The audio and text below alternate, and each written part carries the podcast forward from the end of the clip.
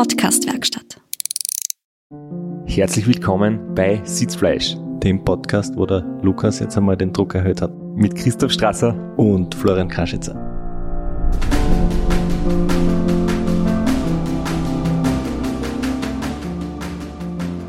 Jetzt haben wir so lange gesessen, nachdem wir in den letzten Episoden die Latte mit den Intros so hochgelegt haben. Jetzt ist uns nichts eingefallen und der Lukas hat einfach auf Record gedruckt und so ist es jetzt einfach. Ja, wir haben noch ein paar gute Intros im Talon für die nächsten Episoden und in der Episode gibt es jetzt einfach ein mittelmäßiges.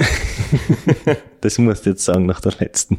Aber es geht heute wieder weiter mit unserer ausführlichen Berichterstattung und Erzählung vom Transcontinental Race, dem längsten und wahrscheinlich renommiertesten unsupported Langstreckenrennen quer durch Europa. Wir sind stehen geblieben kurz vor Checkpoint 3 in Montenegro und werden heute weiter erzählen. Und die letzte Folge hat ja den Titel bekommen, die Aufholjagd. Und wir werden uns am Checkpoint 3 die Zwischenzeiten, die Zwischenstände anschauen. Du hast das wieder ganz professionell mit Papier und Kugelschreiber analysiert. Bevor wir aber dazu kommen, kurz ein paar Worte von unserem Werbepartner. Obwohl wir jetzt schon total verwirrt sind, weil wir eigentlich die ganze Woche in der Podcast-Werkstatt sitzen und eine Episode nach der anderen aufnehmen. Und wir wissen ja nicht mehr, welcher Tag heute ist und wann die Episode erscheint. Aber irgendwie haben wir gerade im Kalender nachgerechnet, es sind noch circa acht Tage bis zum King of the Lake. Oder es werden acht Tage gewesen sein. Oder wir haben uns verschaut, aber wahrscheinlich ist es noch ungefähr eine Woche bis zum King of the Lake und das bedeutet, ich möchte dort wieder eine gescheite Leistung auf dem Asphalt zimmern. Voriges Jahr habe ich mir meine eigene Latte sehr hochgelegt mit einer Zeit von unter 59, na, unter 58 Minuten, glaube ich sogar. Mir sind jetzt im Podcast noch unter einer Stunde. Ja, und ja, meine Beine sind jetzt noch nicht hundertprozentig in schärfster Form, aber ich bin wieder fleißig am Trainieren und acht weiterhin und wieder auf gesunde Ernährung. Zum Zeitpunkt, wo die Folge rauskommt, wirst schon wahrscheinlich in besserem Shape sein und äh, ganz spritzige Beine haben, hoffentlich so hart, wie du jetzt schon wieder Intervalle fährst. Meine Regeneration, mein Immunsystem und meine Nährstoffzufuhr unterstütze ich mit AG1 von Athletic Greens. Beinhaltet 75 Vitamine und Mineralstoffe, ist einfach einzunehmen, das grüne Pulver mit Wasser vermischen und trinken, eine Portion pro Tag. Und damit bin ich bereit für jede Herausforderung, egal ob am Radl oder im Alltag. Und noch ein kleiner Tipp meinerseits, also nicht nur das grüne Pulver und das Wasser zusammen leeren, vielleicht kann man einmal schütteln oder umrühren, dann verteilt es besser, schmeckt es auch. Und falls auch du AG1 von Athletic Greens ausprobieren möchtest, kannst du unser Partnerangebot unter www.athleticgreens.com slash Sitzfleisch nutzen und bekommst einen Jahresvorrat an Vitamin D3 und K2 und fünf praktische Travel Packs mit dazu. Jetzt kommen wir aber zum versprochenen Zwischenstand. Oder? Eigentlich wolltest du noch vorher ein kleines Hoppala ist vielleicht ein bisschen, das war schon ein bisschen mehr dramatisch als ein Hoppala, aber du wolltest das noch kurz erwähnen. Ich wollte mal rückblickend sagen, am Weg durch die wunderschöne Piva-Schlucht entlang von diesem Stausee und, und wo halt die Straßen so durch den Fels über Brücken und Galerien irgendwie führt, ähm, da gibt's ja einige Tunnels und es ist halt kurz vorm Checkpoint 3 und meine Supernova-Lampe, die hat ja einen ganz raffinierten Mechanismus eingebaut, nämlich einen automatischen Lichtsensor. Das heißt, sie geht immer down an, wenn es dunkel wird und wenn es hell ist, geht sie aus, wie beim Auto, wenn du das Licht auf Automatik schaltest. Weil allerdings mein Aero-Aufleger und die Ärmlinge, die ich da so ganz äh, hässlich herumgewickelt habe und äh, die Handyhalterung und so weiter am Lenker oben halt so viel Schatten werfen, ist quasi das Licht tagsüber ganz oft eingegangen, obwohl ich es nicht wollte. Und jetzt hat es natürlich, einerseits nimmst du den Strom weg vom USB-Ladegerät und es kostet ein paar Watt Leistung. Und jetzt habe ich einfach immer tagsüber den Stecker gezogen, unten am Dynamo, damit das Licht nicht gegen mein Will angehen kann, was ich grundsätzlich mh, hm, passt, aber es hat ja den Zweck, wenn du in einen Tunnel einfahrst, dass es halt auch angeht. Und das war echt, echt eine ganz blöde Situation. Zum Beispiel im Gavia-Boss habe ich gewusst, dass es einen unbeleuchteten Tunnel gibt, aber in der Schlucht die kenne ich nicht, habe ich das nicht gewusst und ich bin leicht bergab mit 50, 60 kmh gefahren und plötzlich kommt nach einer Kurve wie aus dem Nichts ein Tunnel und der war stockfinster und ich bin so eingefahren, habe irgendwie noch natürlich gebremst, aber ich habe irgendwie gemerkt, hey, wenn da jetzt eine Kurve kommt, ich habe eigentlich schon mit mir selber abgeschlossen, ich habe gewusst, es wird jetzt demnächst in zwei Sekunden wird's einen Clasher machen und ich werde links oder rechts an der Tunnelwand picken. Und im letzten Moment bin ich irgendwie stehen geblieben und wie ich dann das Licht eingeschaltet habe, habe ich gesehen, ich war, naja, mm, einen halben Meter oder so von der Tunnelwand noch seitlich weg. Also wenn ich fünf Meter später zum Stehen kommen wäre, dann wäre ich wirklich an der Tunnelwand äh, touchiert. Und es ist überhaupt nichts passiert, aber es war halt echt so ein Schreckmoment. Und da habe ich mir wieder gedacht, okay, ähm, dieser Mechanismus vom Licht, das automatisch angeht, ist eigentlich schon echt sinnvoll. Und das mit dem Kabel abstecken war wahrscheinlich nicht meine beste Idee. Und auch wenn sie jetzt Supernova nicht freut, dass sie da vielleicht jetzt so das einfach so offen erzähle, das war ja nicht ihr Fehler, das war mein eigener Fehler. Und falls jemand anderer die gleich grandiose Idee hat wie ich, vielleicht zuerst drüber nachdenken, ob das echt so gescheit ist. Und die Ärmlinge vielleicht in der Trikottasche verstauen. Naja, da waren Seven Days Croissants drinnen. die, da war kein Platz mehr. Und ich habe ja dann meine, meine Beinlinge und mein Thermotrikot immer hinten auf der Taschen außen herumgewickelt und nur mit so Gummibänder befestigt. Da habe ich von euch immer hämische Kommentare gekriegt, wie, wie ja, unprofessionell das ausschaut. Aber das hat auch den Grund gehabt, dass es halt trocknet. Weil in der Tasche drinnen hat es nicht mehr so gut gekrochen alles feucht und alles angespitzt und wenn du dann noch was dazu gibst, wird es nicht besser. Aber fast schon wurscht. Wahrscheinlich. Außer das Salz fängt dann zum Kleben an an den nassen Sachen. Und außerdem gibt's kein Medienteam, oder? Es wird niemand einen Film produzieren. Es hat nur ganz selten einen Fotografen gegeben bei den Checkpoints. Das heißt, es hat niemand gesehen, wenn ich schlecht ausschaue. Und das haben wir in der letzten oder vorletzten oder vor, vor, vorletzten Episode mit dem Styleverbrechen auch schon besprochen. Wobei es von dem ja einen Videobeweis gibt. Aber jetzt kommen wir endlich zum Checkpoint. Äh, vielleicht kurz zur Erinnerung. Der letzte Checkpoint, du hattest neun Stunden Rückstand und warst auf Platz neun, acht, fünf, sieben, sieben. Fast richtig. Irgendwo in der Gegend, jedenfalls einstellig, neun Stunden Rückstand. Wie hat's ausgeschaut bei Checkpoint 3? Was haben deine Analysen da ergeben? Vom geografischen her ist beim Checkpoint 3 vielleicht noch speziell, dass es wieder so eine kleine Sackgasse ist. Also wenn man von Norden kommt, ähm, wo eben der Ulrich, der Adam und ich äh, gefahren sind, äh, fährst du quasi schon Einfahrtsparcours vorbei zum Checkpoint, dann wieder Retour und danach beginnt der Anstieg der verpflichtend ist, nämlich der Parcours über den Turmidor-Park. Und jetzt ist es eben so, wenn du zum Checkpoint hinfährst, kann sein, dass du jemand anderen siehst, der gerade vom Checkpoint wegfährt. Und ich habe mir eingebildet, dass ich vor mir einen Radfahrer sehe, der gerade den Berg nach oben fährt, die Serpentinen, und dass der sehr knapp vor mir sein müsste.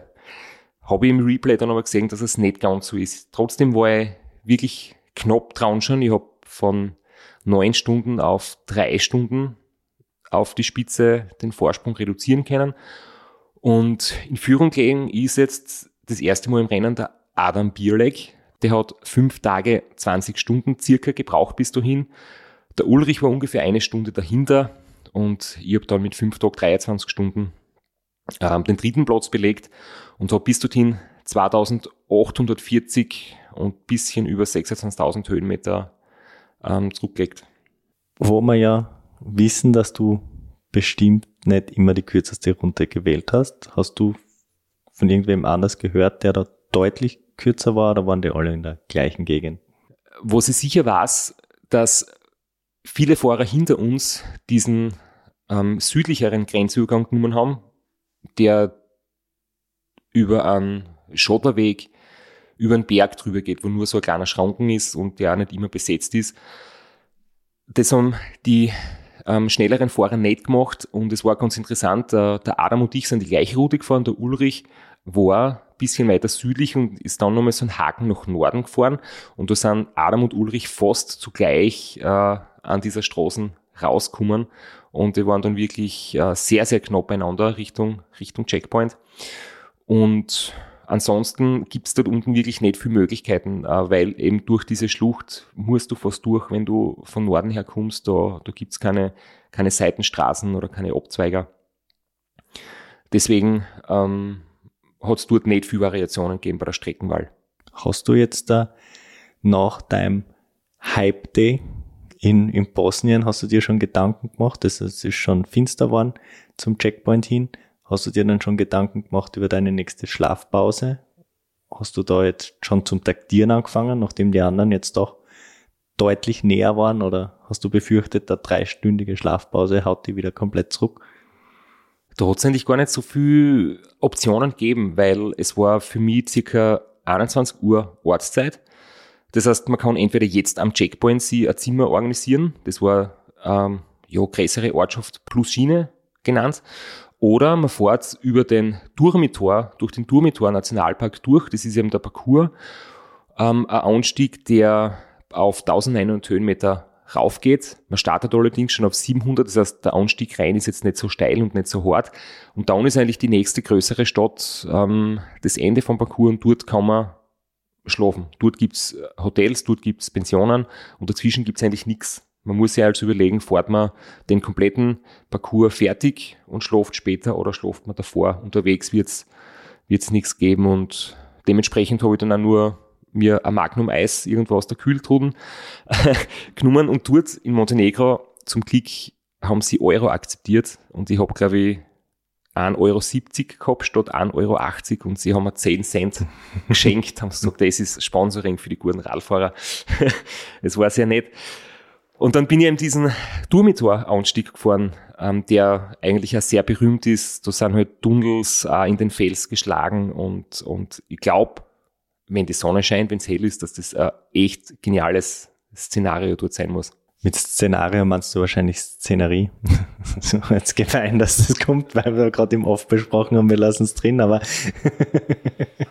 du, solange ich die bei deinen Rechenkünste ein bisschen aufziehen darf, darfst du mich gern auf rhetorische Fehler hinweisen. Das ist voll okay. Hast du jetzt dann am, am Tracker die anderen noch intensiver beobachtet? Hast du deine Schlafpause angepasst oder du war für dich klar, du fährst in den nächsten Ort und nimmst da jetzt zum zweiten Mal hintereinander ein Hotelzimmer, oder? Wo das, oder hast gar nicht drüber nachgedacht, draußen zu schlafen? Nein, in der Gegend gibt's es erstens einmal keinen Empfang. Das heißt, zumindest das, die Problematik, dass es dort Roaming-Gebühren gibt, die immens hoch sind. Das heißt, Internet ist quasi nicht verfügbar und wir haben die Zwischenstände gereicht von der vom Checkpoint. Also ich habe gewusst, wie weit ich hinten bin und ähm, ich habe mich mit der Strecken auseinandergesetzt, auf Google Satelliten, Fotos angeschaut und so weiter. Und es war dann halt wirklich ähm, geschmeidige Auffahrt, da war ich noch richtig gut drauf, da habe ich meinen, meinen Höhenflug irgendwie noch mitgenommen. Und dann oben hat es mich halt total aus dem Rhythmus gebracht. Da ist wirklich die Müdigkeit gekommen, wenn dann der Puls ein bisschen runtergeht, wenn du quasi die Höhenmeter hinter dir hast. Ähm, und es sind halt dort ganz schmale Straßen, schöner Asphalt durchgehend, aber keine Straßenmarkierung, keine Straßenstipfel auf der Seite, keine Reflektoren, keine Linien, keine Beleuchtung, einfach nichts. Es ist stockfinster. Wir haben beim Rennen eigentlich Neumond gehabt, also auch kein, kein Mondlicht. Und bergauf fährt man mit dem Akkulicht, weil da ist der Dynamo zu, zu langsam und zu schwach. Das heißt, äh, du fährst eigentlich permanent in ein schwarzes Loch ein und es wird halt nach ein paar Stunden echt, echt mühsam und in der Abfahrt halt dann wirklich äh, sehr gelitten unter diesen Umständen und unter der Einsamkeit auch. Hast dir aber trotzdem jetzt nicht in die Pampa gelegt, sondern hast durchbissen, hast dir versucht, wach zu halten? Ja, natürlich, weil ich gewusst habe, dort oben gibt es keine Möglichkeit, du kannst die ja, auf 1900 Meter oder eben irgendwo knapp darunter nicht einfach so hinlegen. Da gibt's ja keine Hütten oder keinen Unterschlupf und äh, es ist kalt und windig. Das heißt, man will dort oben nicht bleiben. Und mein Zimmer habe ich schon reserviert gehabt. Aber ich habe echt zu kämpfen gehabt mit der Orientierung. Ich bin immer wieder stehen geblieben, weil ich gewusst habe, ich bin jetzt gerade so schlecht drauf, ich bin jetzt äh, nicht, nicht fit genug zum zügig bergab fahren. Man hat schlechte Sicht gehabt, äh, weil es halt kurvig war. Und dann haben wir manchmal gedacht, ja, ich muss jetzt stehen bleiben und mit dem Flo oder mit dem Kogi reden. Und dann stehe ich dort, dann geht natürlich auch das Licht aus, wenn du das Supernova-Licht hat ein paar Minuten Standlicht. Wenn du stehen bleibst, aber irgendwann ist es dann dunkel. Und dann stehst du dort völlig finster, dann realisierst, na, ich habe jetzt kein Betreuerteam bei mir, ich bin ganz allein und ich bin irgendwo in Montenegro und ich muss da jetzt weiterfahren. Und das Einzige, was du hast, ist eben das beleuchtete Display vom Garmin mit dem Strich drauf, den musst du nachfahren. Aber du siehst halt im Prinzip nicht viel von der Umgebung und da war ich echt oft so verwirrt, dass ich immer wieder gedacht habe, ich muss jetzt stehen bleiben, mit meiner Crew reden und es war keiner da. Dritter Versuch, dich dazu zu bringen, von deiner Schlafpause zu erzählen. Vielleicht kommen wir jetzt endlich dorthin. Du hast den Ort dann erreicht, total übermüdet, aber das hat funktioniert. Hotelzimmer mitten in der Nacht, kein Mensch da, Schlüssel ist bereit gelegen, drei Stunden Schlaf. Wecker hast gestellt diesmal. Ja, es war, es war auch komplizierter als gewöhnlich, weil ähm, in Montenegro haben sie ganz eigenartige Adressformate, also Straßenname, Straßennummer, Hausnummer und so weiter. Ähm, Gibt es dort nicht in der Form wie bei uns. Und es hat halt auf der, auf der Booking-App die Adresse nicht gegeben, nur eine Wegbeschreibung. Das war natürlich in meinem Zustand, wo ich schon so verwirrt war und mich wirklich gequält habe in der Abfahrt ähm, schwierig und ich habe dann halt in Zabeljak einfach nicht gleich dorthin gefunden und habe dann ja in der Stadt halt einfach Einheimische gefragt, ob sie diese Pension kennen, ob sie meinen Weg sagen können, weil das ist auch was, was halt bei dem Rennmodus erlaubt ist. Du darfst halt Einheimische äh, Passanten ganz mal fragen, ob sie dir quasi Adresse sagen können oder so. Ist ja so gesehen ein Public Resource, steht ja jedem zur Verfügung. Genau, kann jeder, ja jeder machen. Jeder kann Einheimische fragen und zum Glück hat es dort äh, junge Leute gegeben, du warst schon äh, nach Mitternacht und die haben mit dem Smartphone gezückt, sofort alles voll modern, super Englisch kennen und der hat mir dann gesagt, dass ich 300 Meter geradeaus und dann links, rechts, links und dann quasi zur, zur Unterkunft, aber auch dort war es dann ein bisschen schwierig, weil die haben nur Bargeld akzeptiert. Natürlich war keiner mehr dort. Ich habe den Schlüssel gehabt, habe mich ins Bett gelegt, habe wieder drei Stunden geschlafen, mit, mit Wecker hat alles funktioniert. Aber am nächsten Tag halt noch einmal in die Stadt fahren, Bankomat, Geld abheben, zurückfahren, Geld auf den Tisch legen, zusperren und, und weiterfahren. Das war ein bisschen eine Prozedur. Man kann sich das auch im, im Real Life sehr gut anschauen. Schaut sehr, sehr lustig aus, dein, deine Wege durch die Stadt. Ja, so ein kleiner Wollknäuel in Sabeljacke, genau. Das Replay sowieso, wir dann jetzt immer nehmen, aufnehmen, eigentlich mitschauen und du erzählen sie so viele Geschichten immer wieder, wenn man was in Erinnerung hat und man sieht es dann schwarz auf weiß am Replay, wird das alles wieder lebendig. Das ist echt spannend. Zwei Tage hintereinander Hotel, der feine Herr, aber wie ist der gegangen? Es ist ja immer das Aufstehen die schwierigste Phase vor allem allein. Ganz genau. Und ich habe da aus meinen unzähligen Audioaufnahmen am Handy ein paar Sachen ausgesucht, die da jetzt genau herpassen. Und zwar einerseits so ein kleiner Rückblick auf gestern, wo ich eigentlich den ganzen Tag im Höhenflug unterwegs war durch Bosnien. Und danach kommt eine Szene, wo ich dann eigentlich in der Früh in Montenegro aufgestanden bin und weiterfahre. Und da war ich gar nicht gut drauf, weil ich halt den gestrigen Tag wahnsinnig gemerkt habe, mir jetzt alles ziemlich weh dann und ich habe rückblickend den gestrigen Tag ganz anders empfunden. Also, wenn man sich die zwei Sachen jetzt anhört, sieht man einfach den Unterschied zwischen, wie erlebst du was jetzt im Moment und wie wirkt es dann vielleicht am nächsten Tag aus. Weil mir gerade langweilig ist und ich mich selber beschäftigen will und es von gestern aus eine coole Geschichte gibt, äh, nehme ich das jetzt einfach auf und erzähle mir die Geschichte selber. Äh, Gefährlich ist immer, wenn man in eine Tankstelle geht und was kauft, was man nicht kennt. Der größte Fehler ist zum Beispiel Eistee zuckerfrei oder Cola Zero oder so ein Schwachsinn. Und ich gehe halt rein, nimm so ein Eistee-Ding, versuche das zu lesen, ist aber nicht Englisch drauf.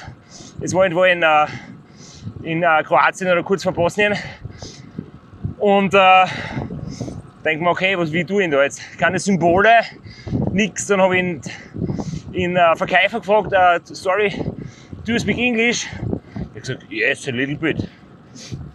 Uh, do you know if uh, there is sugar in it, in the iced tea, or just uh, the, the chemical uh, sweet stuff?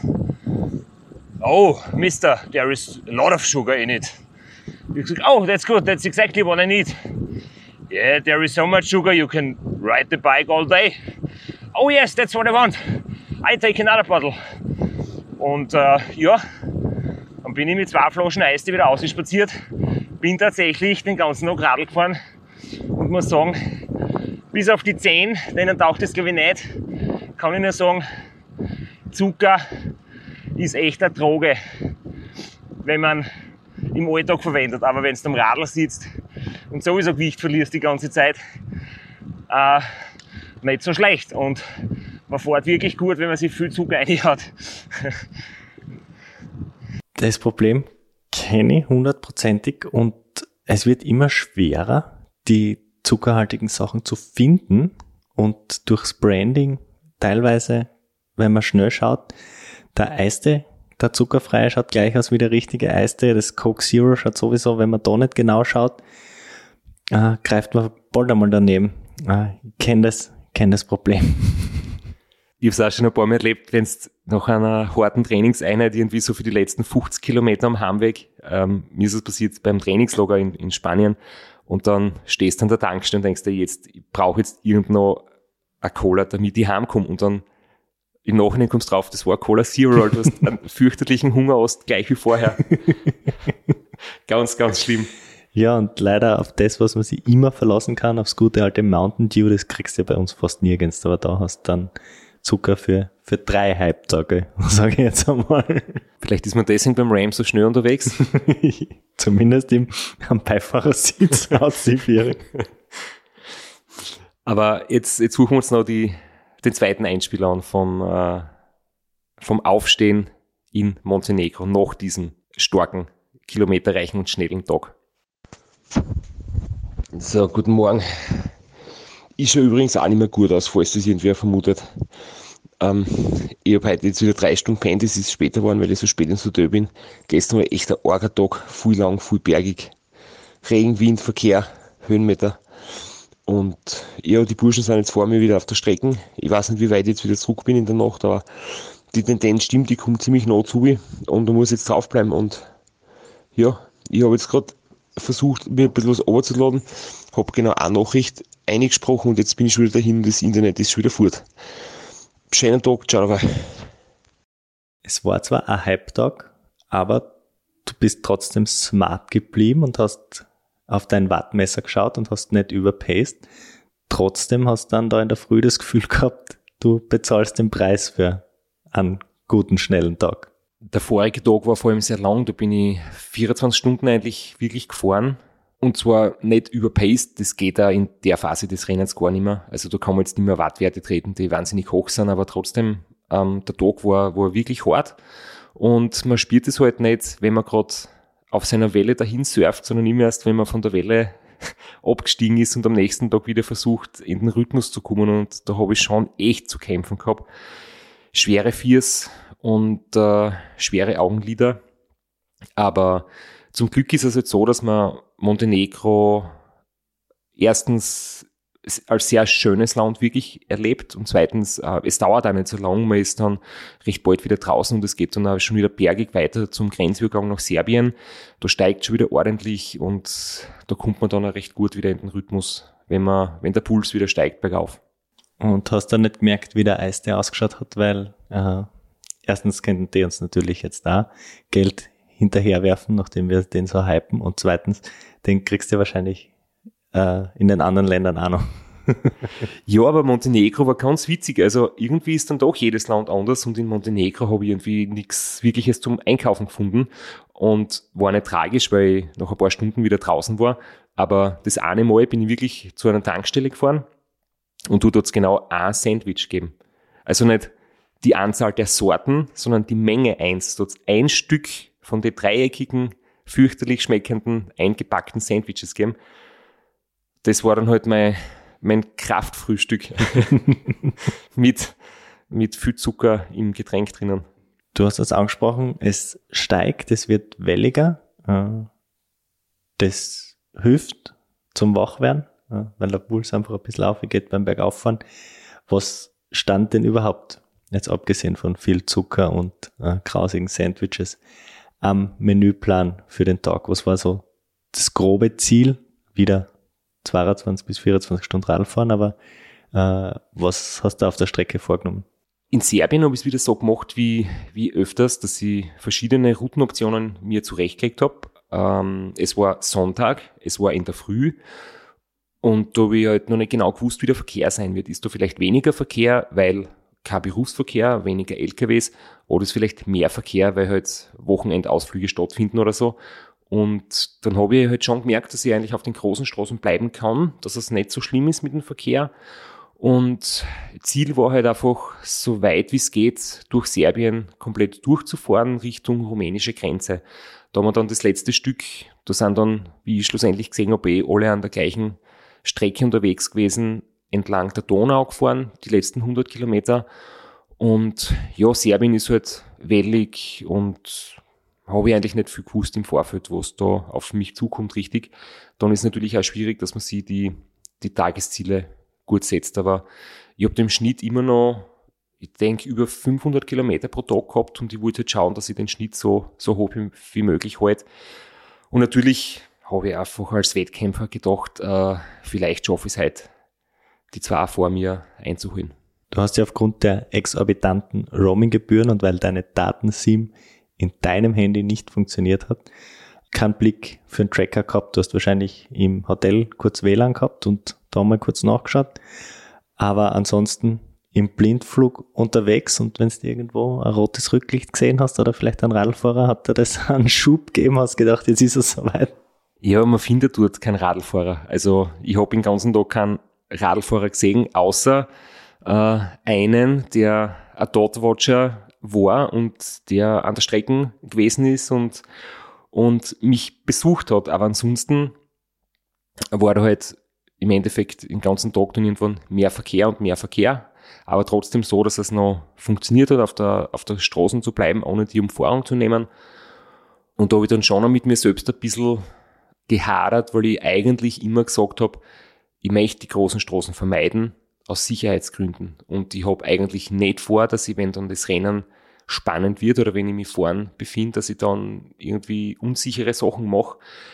Ich habe das immer wieder abgewogen, äh, natürlich bist du, wenn du auf Platz 3 bist und Tendenz äh, nach vorne ist noch alles möglich, dann denkst du natürlich schon ans Ergebnis. Und das war sicher so an der Grenze, dass ich sage, ähm, es ist gerade noch gegangen mit dem Verkehr, aber es war noch nicht ganz krass. Und ich habe vor allem immer das Gefühl gehabt, dass die Autofahrer dort ähm, zwar auf den Straßen jetzt nicht wahnsinnig viel Platz haben und es manchmal halt enge Situationen gibt, logischerweise, aber niemand war irgendwie bösartig oder eben gemein wenn man sonst schon nichts hat, an dem man sich hochziehen kann, dann muss man die, diese eine Begegnung mit einem anderen Radfahrer ein bisschen zelebrieren vielleicht. ich glaube, ich habe das am nächsten Tag an euch geschickt, oder? Das, was ich da jetzt aufgenommen habe. Und ich habe mir jetzt eigentlich gedacht, im Podcast kann ich das fast nicht bringen, das ist ein bisschen zu heftig. Aber du hast gesagt, es passt. Wir wollen ja authentisch bleiben. Dann hören wir uns die Begegnung an mit dem serbischen Radlkollegen. Ich habe gerade die absurdeste und lustigste Begegnung gehabt seit vielen, vielen Jahren. Birge links ein in Serbien. Äh, und, und in der Kreuzung halt auf der Route und kommt mir ein Radfahrer entgegen, voller Freude, Fullboard, äh, schwarzer langer Fullboard und sagt er, Hello, I can see you, I can watch you on the Internet. Und ich dachte, Alter, der kommt mir bekannt vor, der redet eins zu eins wie der Borat. Ich hab glaub, Sascha Baron Cohen in seiner neuen Rolle steht vor mir. Borat am Rennradl. Und dann hat er eins zu eins geredet, ich glaube, es ist im Film. Hat er gefragt, do you have a big uh, ham, chain, chain, uh, you mean a big chain ring? Yes. Oh no, I, I use a 46 and a 33 chain ring. And this is very good in this race. Ah, okay. And uh, do you think you can catch Ulrich? Ich habe gesagt, uh? Ulrich is very strong. I try to catch him, but uh, it's very tough. I hope so. Yes, I think you can do it. because you are so strong. You are a fantastic motherfucking crazy guy. dann haben wir halt ein bisschen weitergeredet, aber ich habe die ganze Zeit gedacht, das gibt's nicht. Der Harvey ist so witzig. Und der hat tatsächlich in Ulrich kein von anderen Rennen. Der ist selber auch schon mal so ein langes Radrennen gefahren. Jetzt ist er Ultraläufer, hat er gesagt. Er hat gesagt, I am not good in running, but uh, good enough for the Serbian motherfuckers. So I'm Serbian champion in 24 hours. ja, hat mich sehr erheitert. Und jetzt bin ich wieder gut unterhalten, voll frisch und bereit für die Abendstimmung und dann eine starke Nachtfahrt. Das soll jetzt natürlich in, in keinster Weise irgendwie als, als Lächerlichmachung empfunden werden.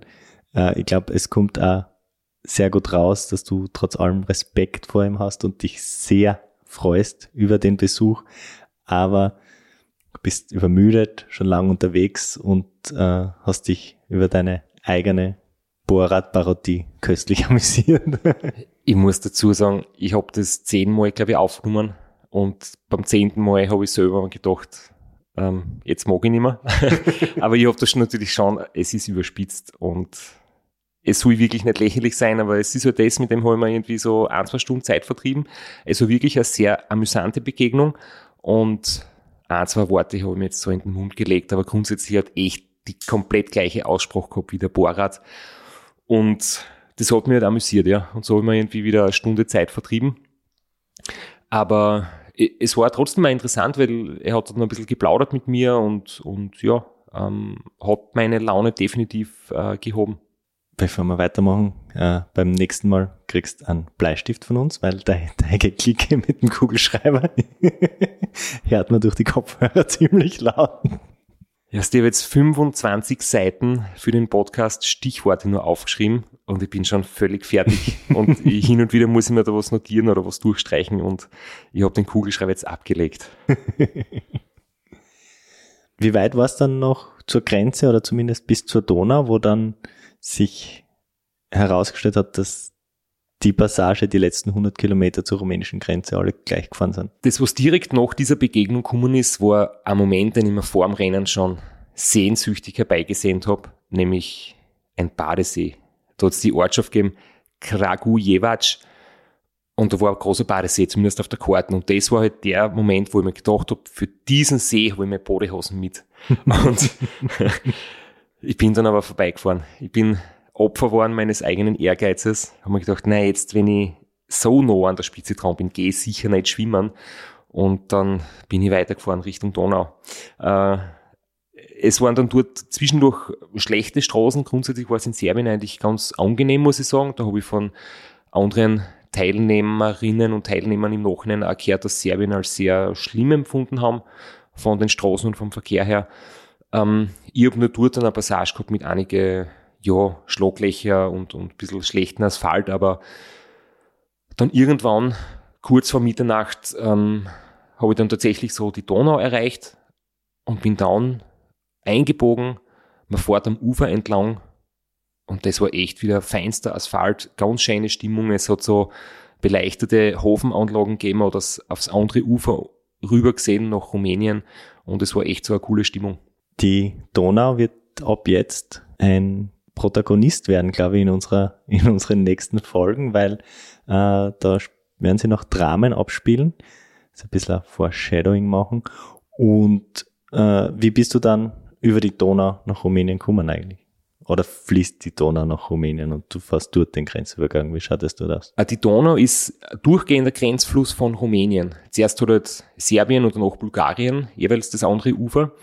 Aber wir müssen definitiv zweimal über die Donau und im Gegensatz zur, zur zweiten Donauüberquerung, wo man dann kurz vom Ziel nach Bulgarien kommt, ist es bei der ersten Überquerung ähm, erlaubt, alle Straßenverbindungen oder alle Fährverbindungen zu nutzen.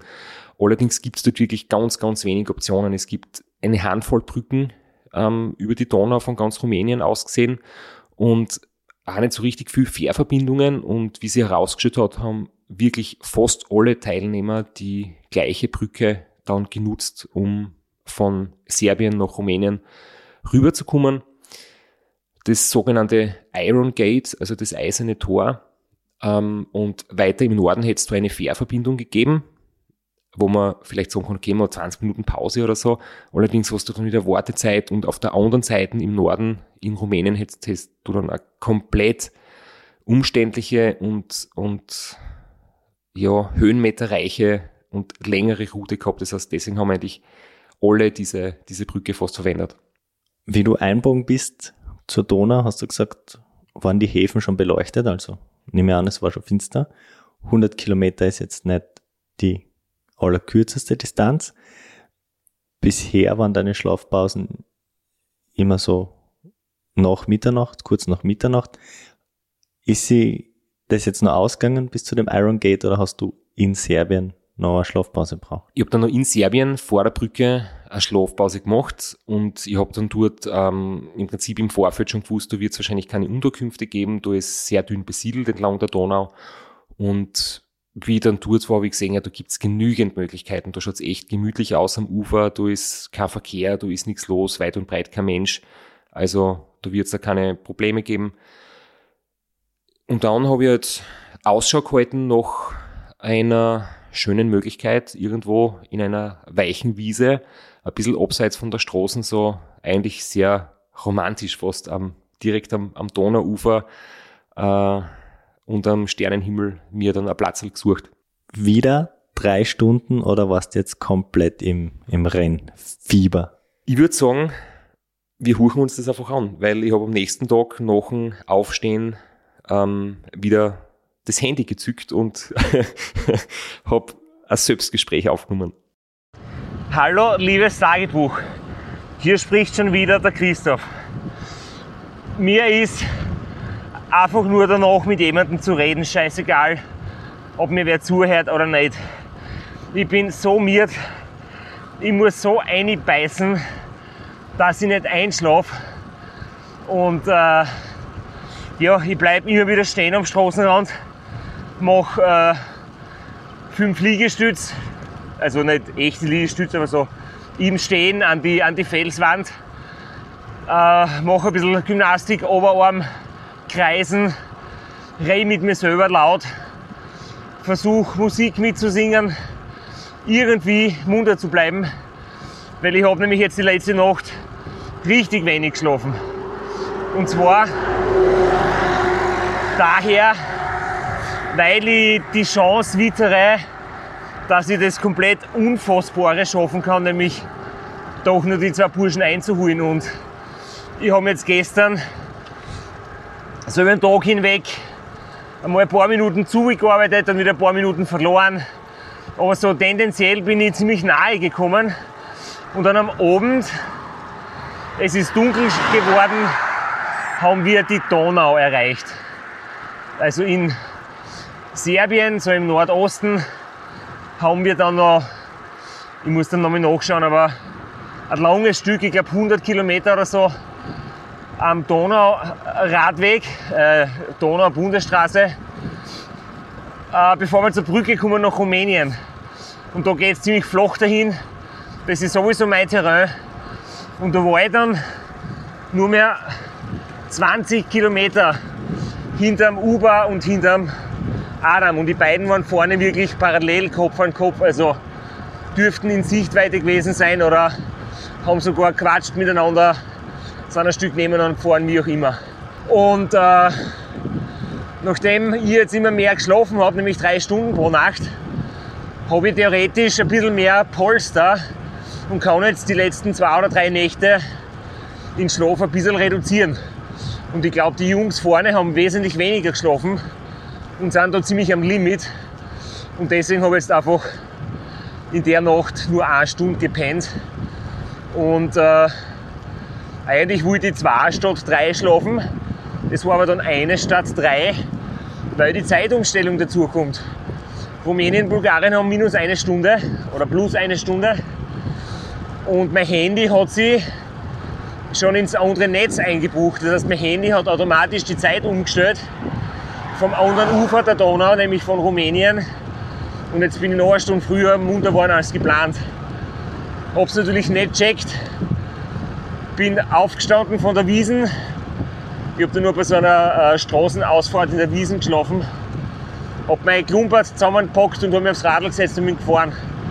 Und jetzt habe ich echt Probleme mit der äh, Wachheit. Aber dass der Adam und der Uber auch gerade irgendwo Pause machen oder gemacht haben, ich weiß jetzt nicht, wie es aktuell ist. Und möglicherweise kann ich jetzt an ihnen vorbeifahren, während sie pausieren oder sie bald danach einholen, wie auch immer. Ich muss auf jeden Fall munter bleiben, durchhalten. Ja.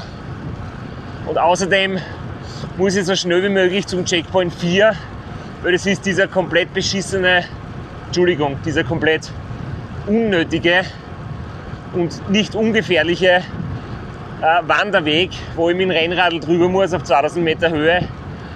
Und das möchte ich unbedingt aber Tageslicht in Angriff nehmen. Bis dorthin sind es ca. 300 Kilometer.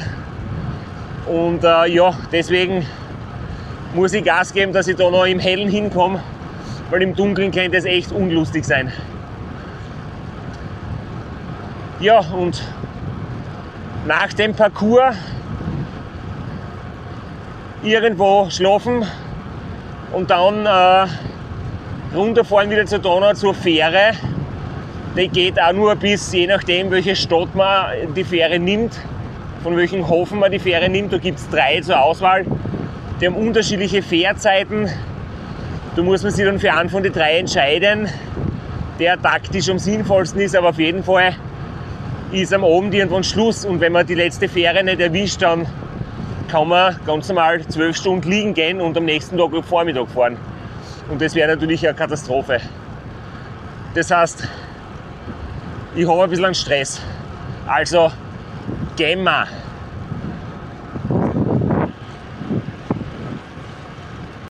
Da hast eine konservative Schlafstrategie. Bist im Rennmodus, gönnst dir eine Stunde weniger Schlaf und dann kommt der das rumänische Mobilfunknetz dazwischen.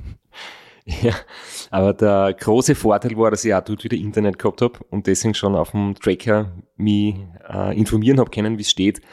Und ich habe jetzt erst überhaupt nicht realisiert, dass sie zu früh aufgestanden bin, es hat der Wecker gleitet. Ich habe gedacht, hey, passt, äh, aufstehen und, und weiterfahren. Und ich war halt wirklich motiviert. Aber dann habe ich irgendwie gedacht, irgendwie passt das mit der Zeit nicht. Und wie ich dann gesehen habe, dass der Ulrich noch Pause macht und ich an ihm vorbei bin, habe ich gedacht, okay, irgendwie komische Uhrzeit haben wir. Eigentlich sollte ich, sollte ich jetzt erst aufstehen und dann habe ich halt realisiert, was dort gewesen ist, ja.